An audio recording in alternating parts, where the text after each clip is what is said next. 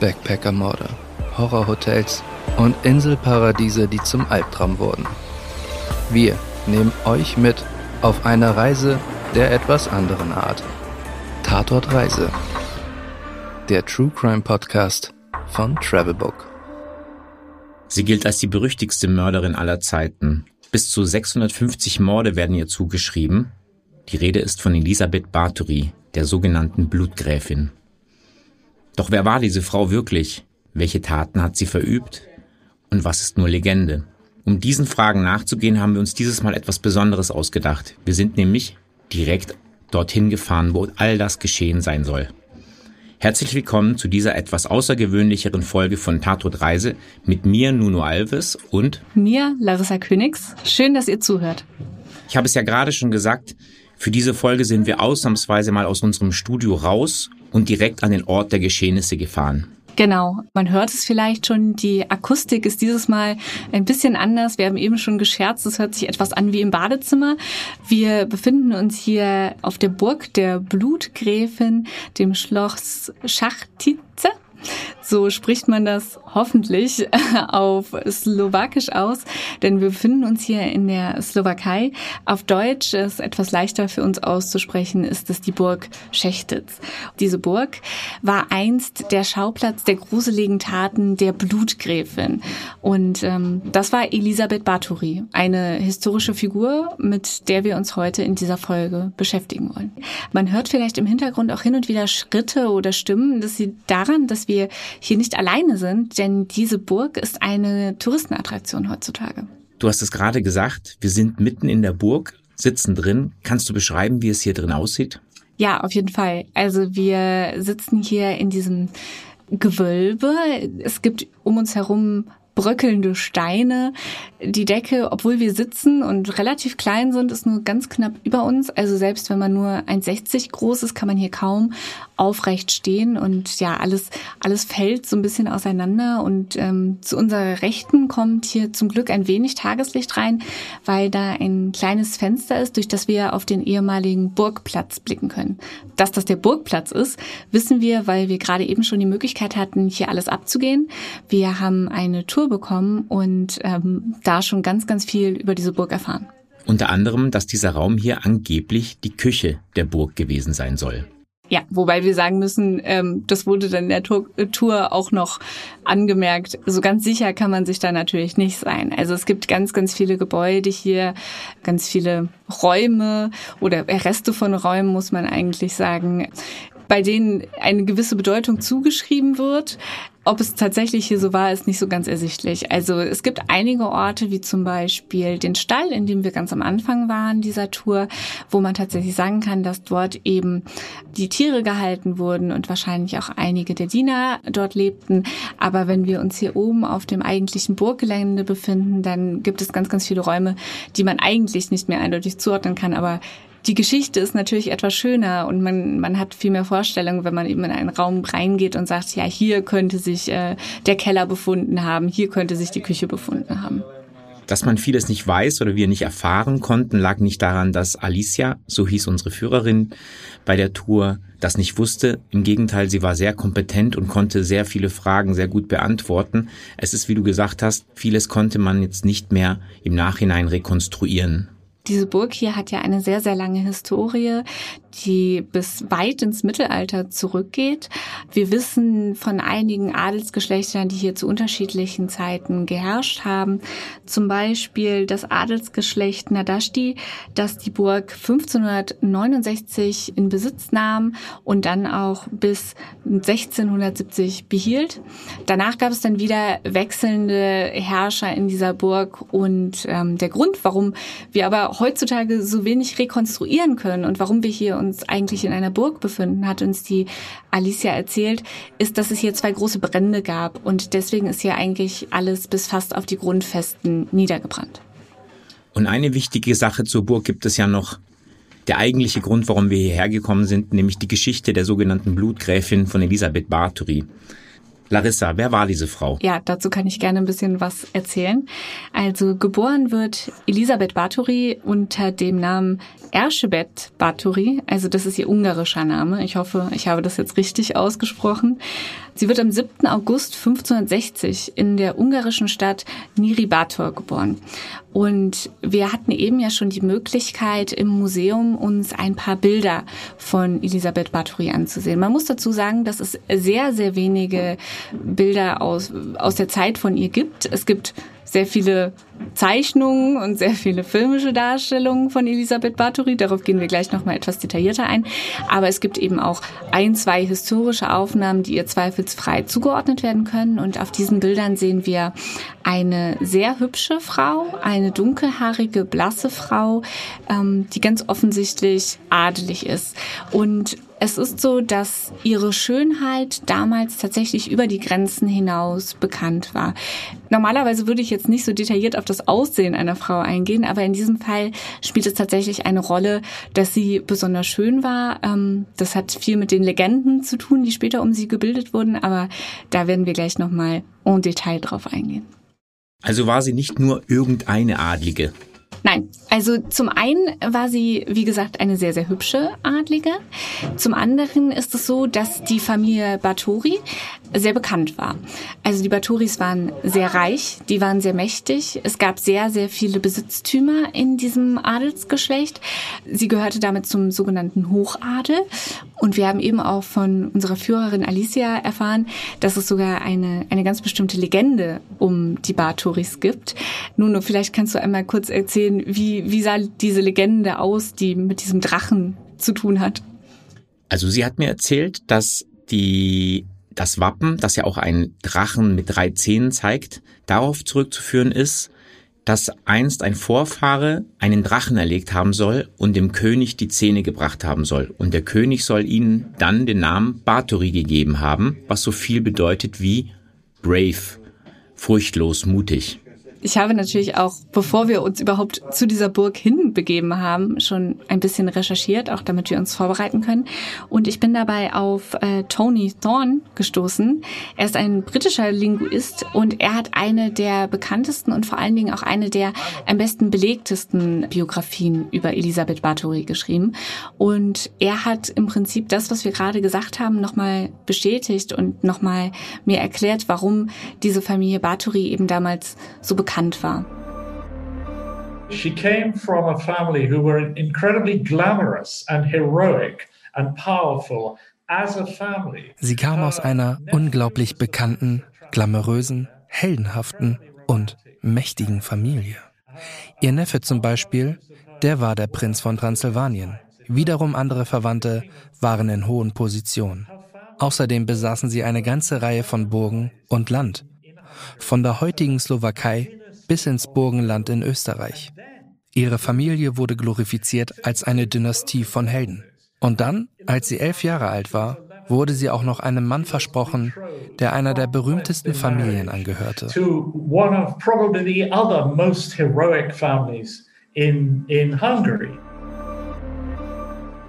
Wer war also diese Familie, die Elisabeth einheiraten sollte? Ja, also die Familie, in die sie einheiraten sollte, war die des Adelsgeschlechts Nadashti Fogaras, das bis ins 13. Jahrhundert zurückreicht und ebenfalls zum Hochadel gehörte. Und verlobt wurde Elisabeth mit dem fünf Jahre älteren Franz, auf Ungarisch Ferenc, Nadashti von Fogarasföld. Auch da hoffe ich, dass ich diesen Namen richtig ausgesprochen habe.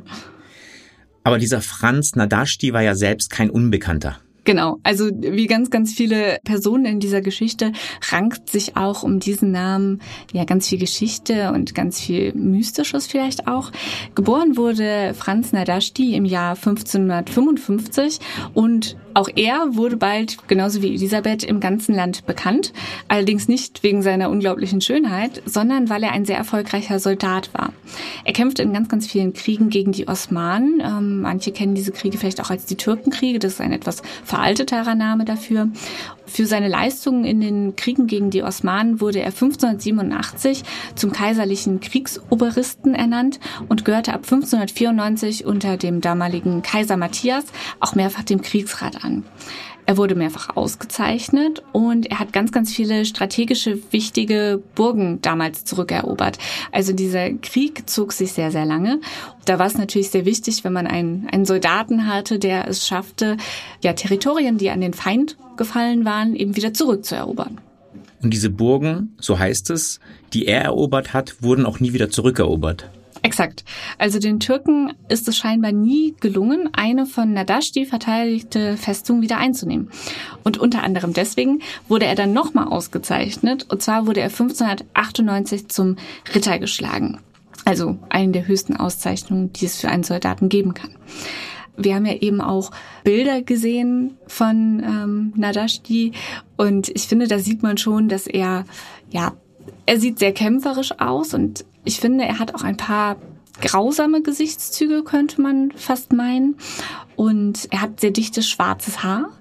Diese Verbindung von dem schwarzen Haar und seinem ja, Vorgehen, das keine, keine Gnade zuließ, brachte ihn dem Beinamen der schwarze Beck ein. Und das bedeutet übersetzt so in etwa der schwarze Ritter. Also er hatte zum einen dieses schwarze Haar, aber das Schwarz soll natürlich auch diese Gnadenlosigkeit symbolisieren, mit der er gegen, gegen seine Feinde vorgegangen ist. Er und Elisabeth haben dann irgendwann geheiratet. Und Elisabeth war gerade mal 15 Jahre alt, was heute natürlich sehr jung klingt, aber damals üblich war. Genau. Die Ehe, die 1575 geschlossen wurde, galt aber trotz des jungen Alters von ihr und aber auch von ihm, also er war ja damals dann auch erst gerade 20, als sehr erfolgreich. Zum einen brachte sie die beiden mächtigen Familien näher zueinander, also wir haben ja gerade gehört, sowohl die Batoris als auch die Nadashtis gehörten dem Hochadel an und durch diese Hochzeit konnte somit auch die, die Stellung im ungarischen Reich von den Familien gesichert werden. Und zum anderen scheinen Batori und Nadashti auch recht glücklich miteinander gewesen zu sein. Woran kann man das festmachen? Also zum einen haben die beiden immerhin mindestens vier Kinder. Ganz genau kann man das nicht sagen, wie viele Kinder sie bekommen hat. Die Quellen gehen von mindestens vier Kindern aus, miteinander bekommen. Dass man zusammen Kinder kriegt, heißt natürlich noch nicht, dass man sich liebt, aber es ist auch belegt, dass zumindest Elisabeth eine sehr, eine sehr starke Zuneigung zu ihren Kindern hatte und sich denen gegenüber immer absolut vorbildlich verhalten hat. Der wahre Grund, warum man eben glaubt, dass diese Ehe recht glücklich war, also dass beide sich miteinander wohlgefühlt haben, war, dass beide protestantisch waren. Also es wäre theoretisch möglich gewesen, sich scheiden zu lassen, wenn es keine gute Ehe gewesen wäre so oder so, egal wie es jetzt war, dieses Ehepaar Baturi Nadashti war über die Grenzen hinaus bekannt. Also wir haben ja gerade auch schon gehört, dass äh, sie für ihre Schönheit bekannt war, er war für seine, seine soldatischen Leistungen bekannt und ähm, ja, Tony Thorne hat ähm, auch ein bisschen was dazu gesagt, wie bekannt die beiden damals waren. They were like, if you can imagine, a combination of a celebrity and a politician and a senior politician. So way beyond even Donald Trump. Die beiden waren eine Kombination von einem Promipaar aus Hollywood und einem Politiker-Ehepaar, noch bekannter als die Trumps. Sie waren symbolträchtige Helden für das Militär und Helden für das Volk. Ungarn war damals eines der mächtigsten und reichsten Länder, aber immer noch umgeben von Staaten, die noch mächtiger waren. Paare wie Elisabeth Báthory und Franz Nadashti waren wichtig für den Nationalstolz.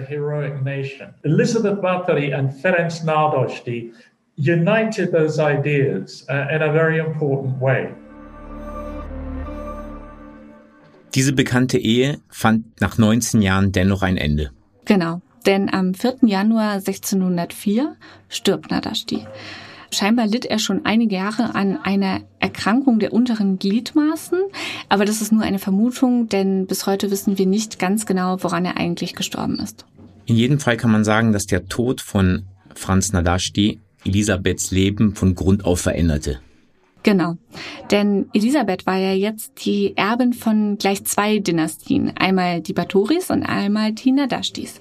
Und damit war sie jetzt eine wirklich vermögende und mächtige Frau, die über zahlreiche Ländereien und Schlösser herrschte.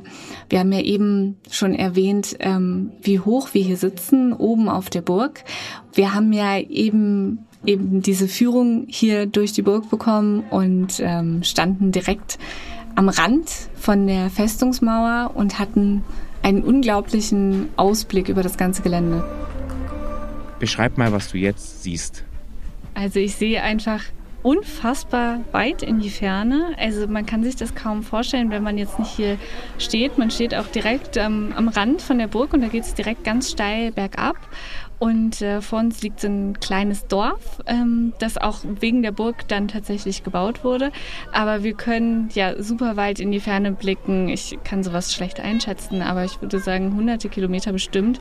Wir sehen Berge, wir sehen Felder, wir sehen Wälder und also ich finde, man kann sich super gut vorstellen, ähm, wie es hier auch damals war. Also wir haben diesen Festungsturm gerade gesehen, wo ja auch damals verteidigt wurde. Und wenn man diese Wälder sieht und diese, diese Berge hier drumherum, ich finde, man kann sich vorstellen, wie das damals ja im Mittelalter hier auch war. Also als dann die, die Truppen vorbeigezogen sind, oder? Total. Und es zeigt natürlich auch, also wenn man sich überlegt, dass all dieses Land ja damals in Elisabeths Besitz war, wie unglaublich viel Macht sie hatte in diesem Moment, weil das alles ihr gehörte. Und auch die ganzen Menschen, die dort lebten, waren ja dann ihre Leibeigenen in dem Moment. Also alle Leute standen unter, unter ihrer Herrschaft. Der Tod von Franz Nadasdi bedeutete für Elisabeth natürlich auch eine Zäsur. Und zu diesem Zeitpunkt entstanden auch die ersten Geschichten und Gerüchte über Gräueltaten und sadistische Praktiken. Ja, also so geht zumindest die Sage. Das ist jetzt vielleicht der Punkt, an dem wir einmal erklären sollten, wie die Geschichte, die Legende um Elisabeth Bathory lautet. Es ist dabei eine, eine ganz bestimmte Geschichte, die kurz nach Nadashtis Tod spielt und immer wieder auf eine ähnliche Art und Weise erzählt wird. Das ist die Geschichte einer um ihre Schönheit fürchtende Gräfin, die mit allen Mitteln versucht, die Zeichen des Alters auszulöschen. So sei es angeblich passiert, dass ein Dienstmädchen Batori beim Haarekämmen zu sehr an den Haaren gezogen hat und Batori hat das Mädchen angeblich danach geohrfeigt. Und die Ohrfeige soll so schlimm gewesen sein, dass Blut aus dem Gesicht dieses Mädchens auf das Gesicht von Elisabeth Bathory spritzte. Und als sie das Blut wegwischen wollte, habe sie gesehen, dass die Haut an eben dieser Stelle auf einmal wieder jung und frisch gewesen sei. Und fortan habe es sie nach immer mehr jungen Mädchen verlangt, um in deren Blut dann schließlich sogar zu baden und so für immer jung zu bleiben. Genau diese Legende wurde immer wieder auch in Filmen und Serien erzählt. Hören wir mal rein. Ich bin Gräfin Bartori. Gräfin Erzsébet Bartori? Ja. Was hörtet ihr denn über mich? Jeder erzählt Geschichten von Monstern in der Nacht. Wenn Eltern ihre Kinder zu Bett bringen, sagen sie, das sei alles nicht wahr. Doch einige Monster sind echt. Genauso verhielt es sich mit Gräfin Batori.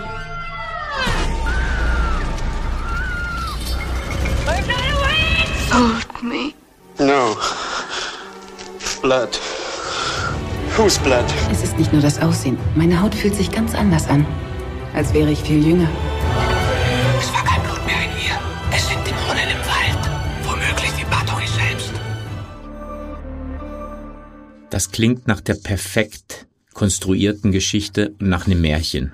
Absolut. Äh, man muss dazu auch sagen, dass zum Beispiel die Gebrüder Grimm diese Geschichte auch mal als Märchen erzählt haben. Also äh, das ist eine Geschichte, die sich über die Jahrhunderte gezogen hat und eben nicht nur in Filmtrailern ist, sondern schon schon weit zurückreicht. Und der erste, der diese Geschichte erzählt hat, war der Jesuitenpater Laszlo Turocci in der 1729 veröffentlichten Ungaria suis cum regibus compendio data.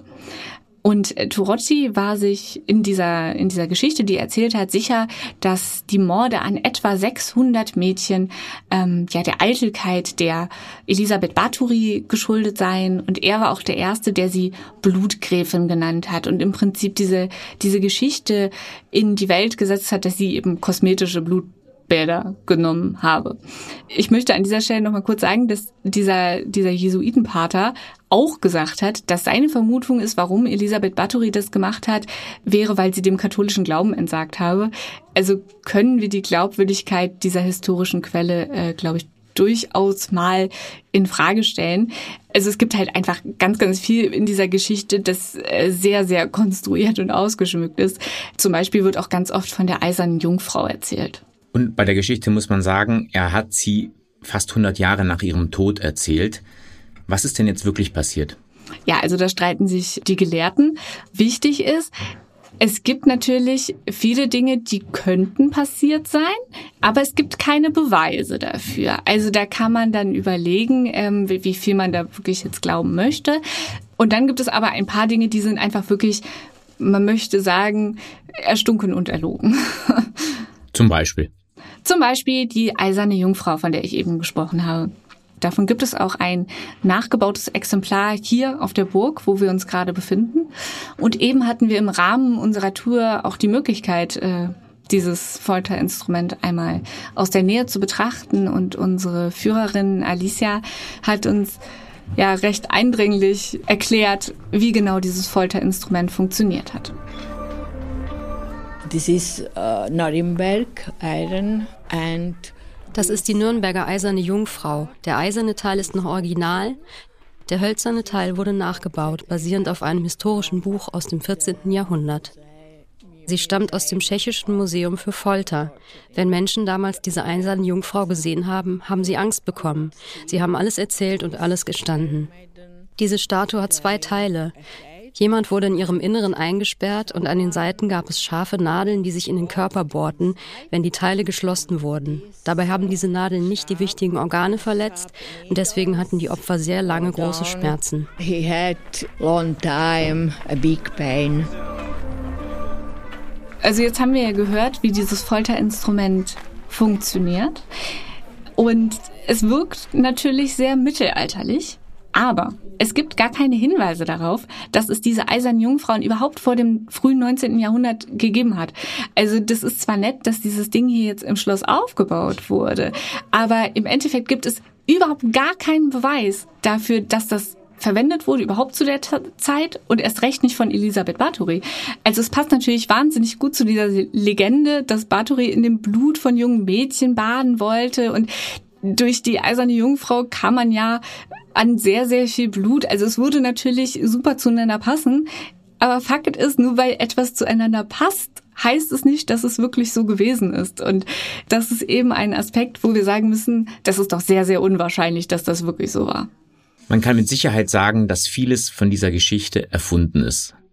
Aber dennoch wird sie verhaftet, und zwar 1610. Ja, und verhaftet wird sie von Georg Turzo. Auch da erkläre ich einmal ganz kurz, wer dieser Mann war, denn er hat durchaus eine entscheidende Rolle in der ganzen Geschichte um Elisabeth Bathory auch die Geschichte, die wir wirklich rekonstruieren können.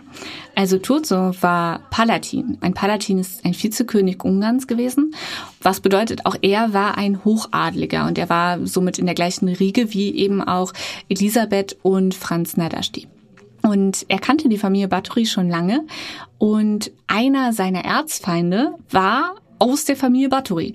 Und das war nämlich der Regent von Transsilvanien, ein Neffe von Elisabeth. Trotzdem hatte aber der, der Turzo eine recht enge Beziehung zu Elisabeth und Franz. Also es ist alles so ein bisschen verworren in diesen ganzen hochadligen Familien. Aber man kennt das ja auch von heutzutage, dass diese Adelsfamilien, die kennen sich alle irgendwie untereinander und die einen heiraten die anderen und irgendwie ist jeder miteinander irgendwie verbandelt. Und so war das damals eben auch. Also Turzo. Klassische Intrige. Ja, genau. Also jeder kannte jeden und ähm, es war auch so, dass der Turzo zusammen mit Franz Nadasti im Krieg war. Also die kannten sich daher auch. Und es ist bekannt, dass Turzo Elisabeth Bathory gut fand. Auf welche Art wissen wir nicht eindeutig, aber zumindest fand er sie beeindruckend. Er hat nämlich mal in einem Brief an seine eigene Frau geschrieben, sie solle doch einfach mal ein bisschen mehr wie Elisabeth Bathory sein. Da wusste er wahrscheinlich noch nicht, dass Elisabeth Bathory eine sadistische Mörderin ist, aber also er war der Familie durchaus zugeneigt. Und das war wahrscheinlich auch einer der Gründe, warum Franz Nadersteh in seinem Testament verfügt hat, dass dieser Turso sich um Elisabeth und die Kinder kümmern solle. Aber er kümmerte sich dann schließlich so, dass er sie verhaften ließ. Ja, also der liebe Turso hatte ein Problem. Und zwar wurde er von dem ungarischen König Matthias höchstpersönlich mit Ermittlungen zu Elisabeth Bathory beauftragt. Und also da können die Familien jetzt noch so verbandelt sein und man sich noch so gut finden, aber äh, wenn der König dir höchstpersönlich was befiehlt, dann musst du erstmal spuren. Es wird vermutet, dass der, der König Matthias seine ganz eigene Agenda hatte, ähm, also politische Gründe. Äh, wie gesagt, Elisabeth Bathory war eine sehr reiche und sehr mächtige Frau. Also es kann durchaus sein, dass König Matthias da ja einfach ähm, einen Stein aus dem Weg räumen wollte. Aber der offizielle Grund für die Verhaftung war der folgende Vorwurf gegen Elisabeth Bathory. Und zwar habe sie angeblich zahlreiche Frauen und Mädchen aus ihrem, aus ihren Ländereien in das Schloss geholt, sie dort gefoltert und anschließend ermordet. Sie wird also verhaftet und ihr wird auch dann der Prozess gemacht. Genau. Und jetzt wird es richtig interessant, denn wir haben ja gerade schon gesagt, dass es ganz viel Legende um die Gestalt von Elisabeth Bathory gibt und diese ganzen blutrünstigen Märchen und sehr, sehr wenig Handfestes. Bei dem Prozess ist es anders. Warum? Das liegt daran, dass damals in Ungarn schon ein sehr gut organisiertes Justizsystem war. Und dementsprechend haben wir ganz, ganz viele Unterlagen, die zum Beispiel auch Tony Thorne für sein Buch ähm, extra untersucht hat. Also er ist nach Ungarn gereist und man kann diese hunderte Seiten von Gerichtsdokumenten auch heute noch in den Nationalbibliotheken suchen und nachlesen, was damals eben in diesem Prozess geschehen ist. Ich habe gelesen, dass mehr als 300 Zeugen vernommen wurden. Stimmt das? Ja, insgesamt sollen es 336 Zeugen gewesen sein. Darunter waren auch die vier ja, Komplizen, Kronzeugen, Menschen aus ihrem Hofstand von Elisabeth Bathory, die ähm, ja die besonders viele Aussagen gegen sie getroffen haben in dem Prozess, der schlussendlich von 1610 bis 1611 stattfand. Und äh, interessant ist vielleicht noch, dass Elisabeth Bathory nie selber im Gericht war. Unsere Führerin Alicia hat uns eben erzählt, sie wäre gerne da gewesen, sie hätte sich gerne selbst verteidigt, aber das ging nicht. Und Tony Thorne hat mir auch erklärt, warum. She was condemned. Her reputation was destroyed. But she was still so powerful that they didn't dare. Sie war verdammt und ihre Reputation war zerstört. Aber man traute sich immer noch nicht, ihr irgendetwas anzutun, geschweige denn, sie vor Gericht zu stellen. Sie musste nie eine Aussage ablegen, sie musste sich nie verteidigen. Denn jemandem von ihrem Stand konnte das nicht zugemutet werden. Die einzigen, die damals für Grausamkeit zur Tode verurteilt und somit zur Rechenschaft gezogen wurden, waren ihre Bediensteten.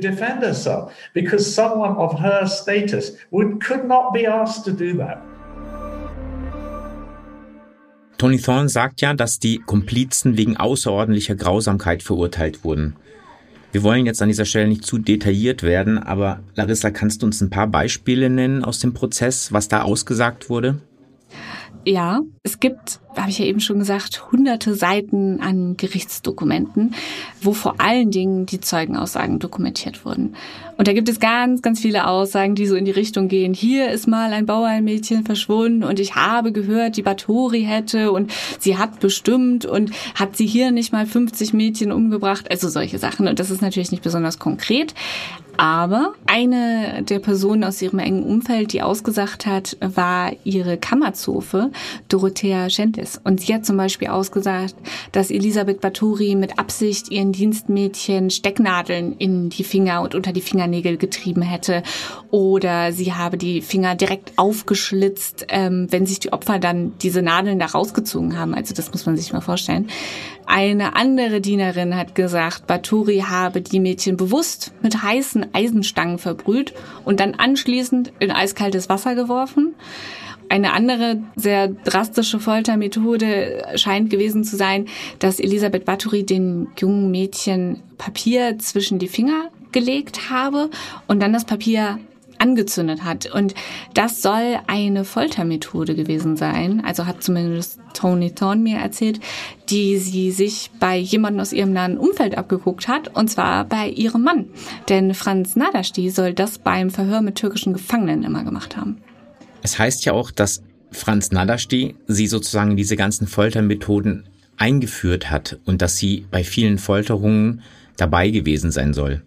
Bei den Folterungen habe ich auch gelesen, eine davon sei gewesen, die Mädchen oder die Opfer in, mit Honig einzureiben und sie den Insekten zu überlassen. Auch ganz übel, wenn man sich das mal vor Augen hält. Wichtig ist allerdings auch, dass die Kronzeugen oder Komplizen gefoltert wurden.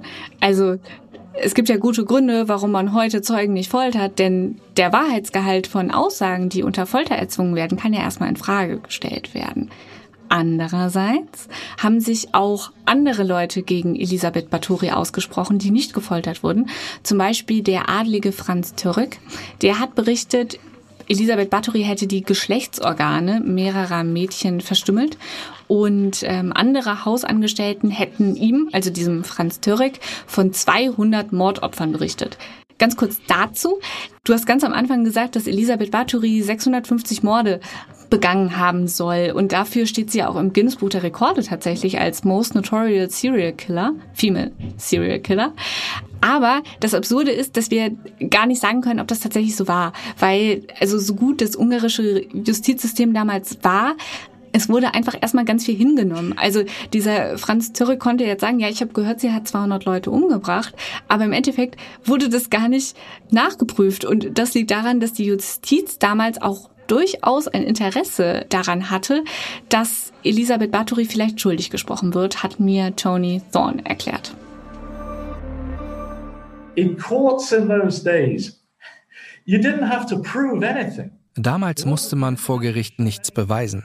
Man musste einfach sagen, sie hat das getan. Sie hat das getan. Sie ist eine Hexe. Sie ist eine Verräterin. Sie ist ein Monster. Und wenn das nur genug Menschen sagten, war die Reputation zerstört und man konnte jeden verurteilen. Wobei die Adligen normalerweise nicht eingesperrt wurden. Wenn sie schuldig gesprochen wurden, selbst für Mord, was durchaus passierte, ließen der König und die anderen Adligen die Verurteilten ins Exil gehen und nahmen dann das Land des Geflüchteten. Und das war's, was die Aristokraten wollten. Es war egal, ob jemand wirklich schuldig war oder nicht. Sie wollten einfach das Land.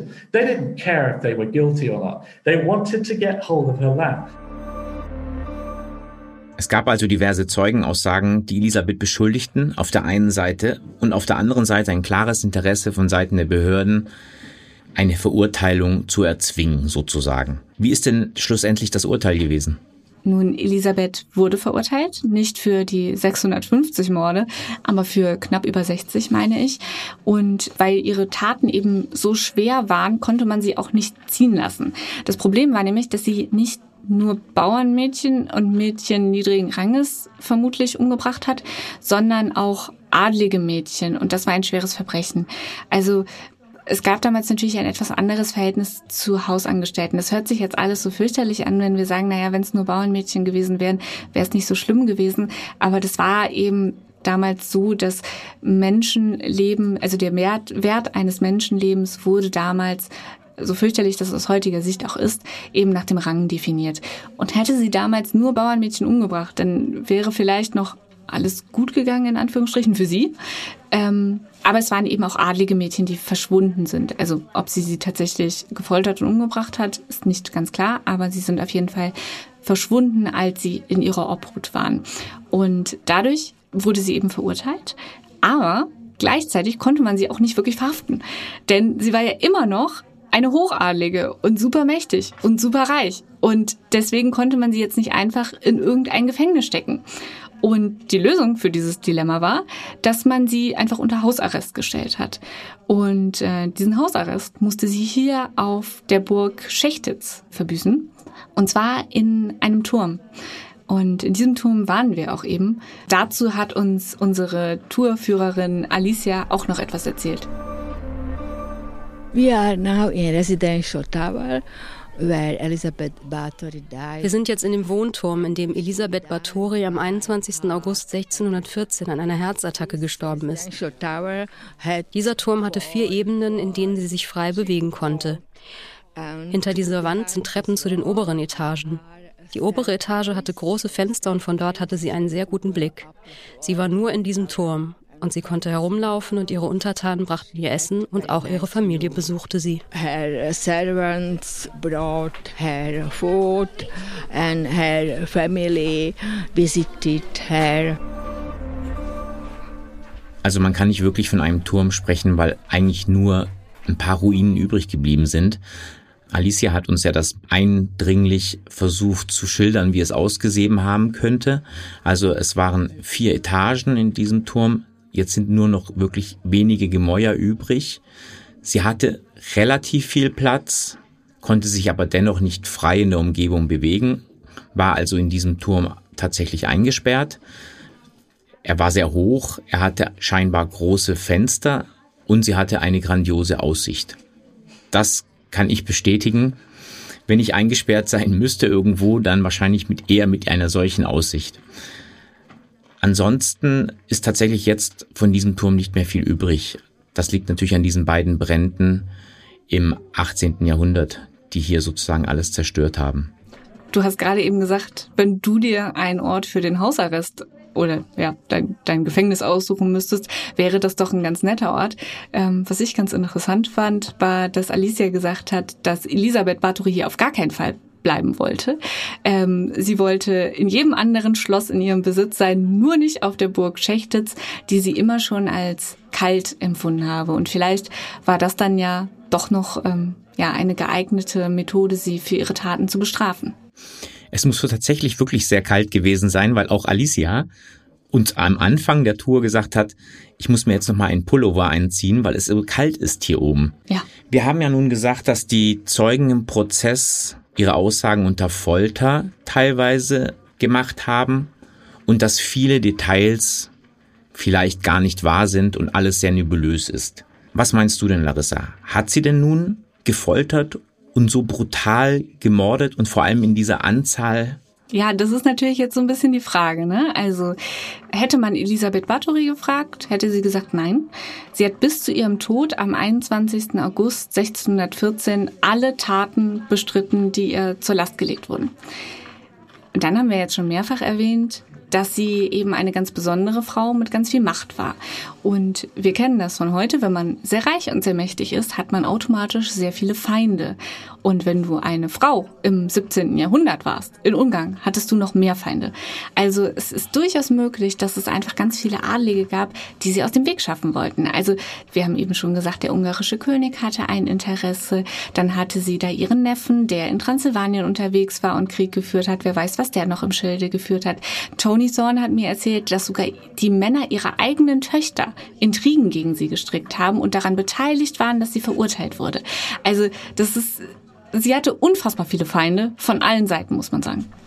Interessant finde ich ja auch, dass es so viel Widersprüchliches gibt und auch wir hier vor Ort Widersprüchliches mitbekommen haben. Also Alicia sagte ganz eindeutig, die meisten dieser Geschichten sind Legende. Das Baden im Blut ist Legende. Viele Morde sollen Legende sein, ihre Grausamkeit soll Legende sein und äh, sie selbst ist sehr auch dafür, dass man dieses Bild sozusagen etwas revidiert. Sie hat uns erzählt, dass sie bei Aufführungen hier auf der Burg, die es manchmal gibt, Elisabeth beispielsweise als gute Frau und gute Mutter versuchen darzustellen. Interessant war aber, als wir in diesen Raum gegangen sind, der Elisabeth sozusagen gehören sollte ein Raum nicht, als sie schon eingekerkert war, sondern ein Raum, in dem sie vorher auch gelebt hat. Und da gab es ein Loch. ja, das ist korrekt. Ähm, das Loch könnte ein Beweis dafür sein, dass sie tatsächlich eine sadistische Mörderin gewesen ist. Dieses Loch war direkt neben dem Folterinstrument. Das haben wir eben schon erklärt. Das hatte nichts mit ihr zu tun, sehr, sehr wahrscheinlich. Aber dieses Loch führte in einen dunklen Raum, ein geheimes Verhörzimmer. Und ihre, ihre Komplizen, ihre Kammerzofe und ihr Kammerdiener haben damals gesagt, dass sie in eben jenem Raum, den man nur durch dieses kleine Loch erreichen konnte, die Mädchen gefoltert und schließlich ermordet hätte. Und äh, natürlich weiß man das alles nicht so genau.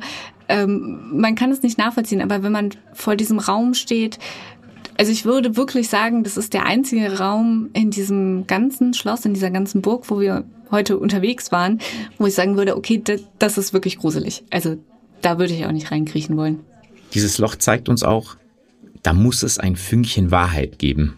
Ja, und das ist auch ein Punkt, den Tony Thorne anbringt. Also nicht nur, dass es eben mutmaßlich Beweise für ihre Taten gab, auch das Mordmotiv Grausamkeit, dass das gewählt wurde, ist für ihn ein Anhaltspunkt, dass es wahrscheinlich Taten gab, die tatsächlich so passiert sind.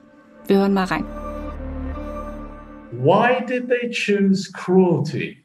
If they wanted to destroy her, they could have chosen black magic. Warum haben sie sich für Grausamkeit entschieden? Wenn sie sie zerstören wollten, hätten sie auch schwarze Magie oder Hexerei nehmen können. Es gab andere ungarische Adlige, die der Hexerei beschuldigt wurden und im Gefängnis landeten. Sie hätten sie des Verrats beschuldigen können, besonders weil ihre Familie Rivalen der Habsburger waren. Selbst als ihr Neffe, Gabriel Bathory, in Transsilvanien darauf wartete, Ungarn für sich einzunehmen, nicht einmal dann haben sie sie beschuldigt, mit ihm zusammengearbeitet zu haben. Dabei wäre das der einfache Weg gewesen, sie auf diese Weise zu zerstören und sogar ins Gefängnis zu bringen. Ich weiß es zwar nicht, aber ich nehme an, dass es zumindest ein paar Beweise gegeben haben muss. I don't know, but I suspect that there must have been some evidence. Und so bleibt es trotzdem ungewiss, ob Bathory nicht doch am Ende Opfer ihrer Zeit wurde. Oder doch die sadistische Mörderin war, deren Rolle ihr bis heute so oft zugeschrieben wird. Larissa, vielen Dank, dass du uns an diesen Ort gebracht hast und uns diese spannende Geschichte erzählt hast.